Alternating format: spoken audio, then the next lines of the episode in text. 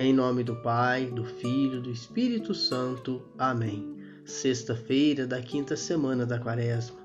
Última semana da Quaresma, também meditamos as dores de Maria Santíssima. Hoje, a sexta dor nos convida a contemplar com atenção e lágrimas de piedade. Maria recebe o corpo do filho tirado da cruz. Quantas famílias já receberam nos braços um ente querido vítima desta pandemia?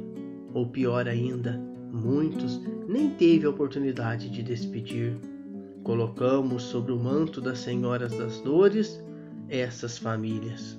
Benditas sejais, Senhora das Dores. Aproximando da Semana Maior, a liturgia nos apresenta textos para compreendermos e nos prepararmos para a celebração da paixão, morte e ressurreição de nosso Senhor Jesus Cristo. Como tivemos a oportunidade de refletir esses últimos dias, os fariseus tentaram prender Jesus, mas não conseguiram. Ouçamos com muita atenção o Evangelho de São João, capítulo 10, versículos de 31 a 42. Naquele tempo, os judeus pegaram pedras para apedrejar Jesus.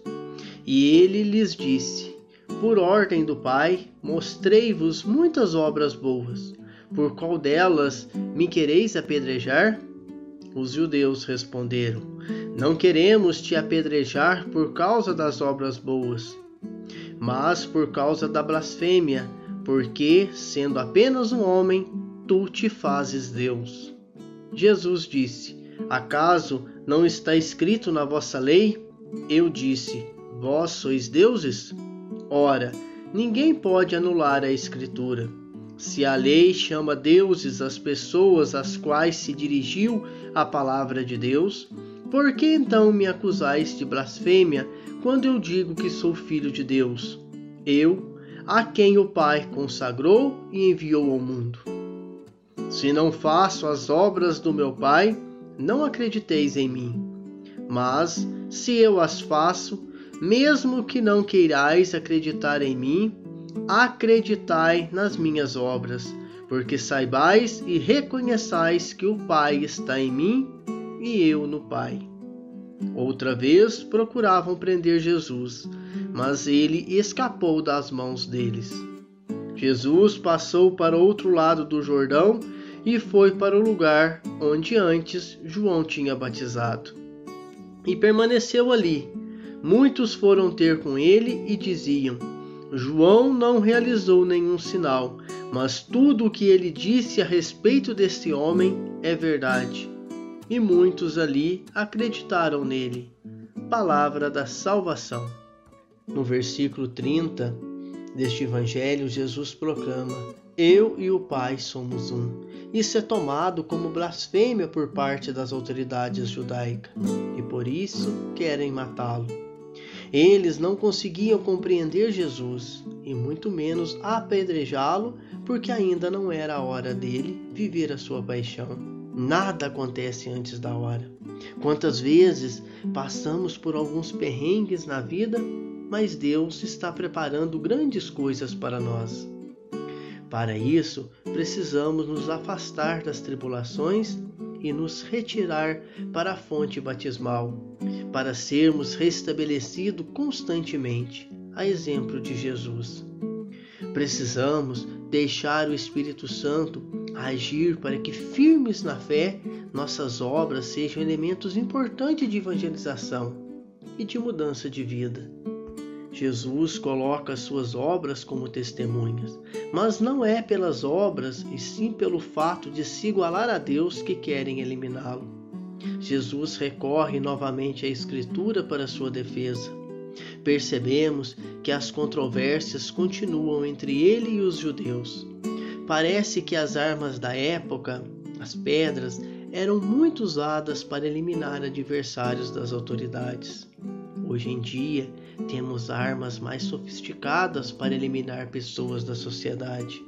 A arma de Jesus é a palavra que liberta e salva. A arma dos adversários são as pedras que matam e eliminam. Precisamos utilizar constantemente as armas de Jesus contra o arsenal que tenta destruir as famílias, a sociedade e o povo de Deus a todo instante. Não sejamos como os judeus.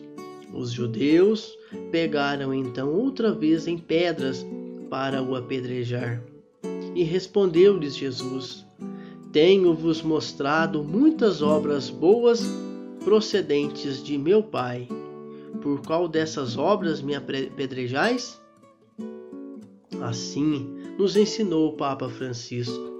Se nós tivermos o coração fechado, se tivermos um coração de pedra, as pedras chegam até as mãos e estamos prontos para lançá-las. Por isso é preciso abrir o coração ao amor. E em agradecimento a Deus pelas graças que recebemos durante essa quaresma, vamos fazer da primeira leitura de hoje nossa oração. Tu me seduziste, Senhor, e eu me deixei seduzir. Tu, porém, Senhor, está comigo como lutador invencível. Por isso, os que me perseguem tropeçam e não escapam, fracassam totalmente e nada conseguem, a não ser uma vergonha eterna que jamais será esquecida. Senhor dos exércitos, tu que examinas o justo, que olhas a fundo rins e coração, possa eu ver tua vingança contra eles, pois foi a ti que confiei a minha causa. Cantai ao Senhor e louvai ao Senhor, pois livrou das mãos dos malvados a vida do indigente. Amém.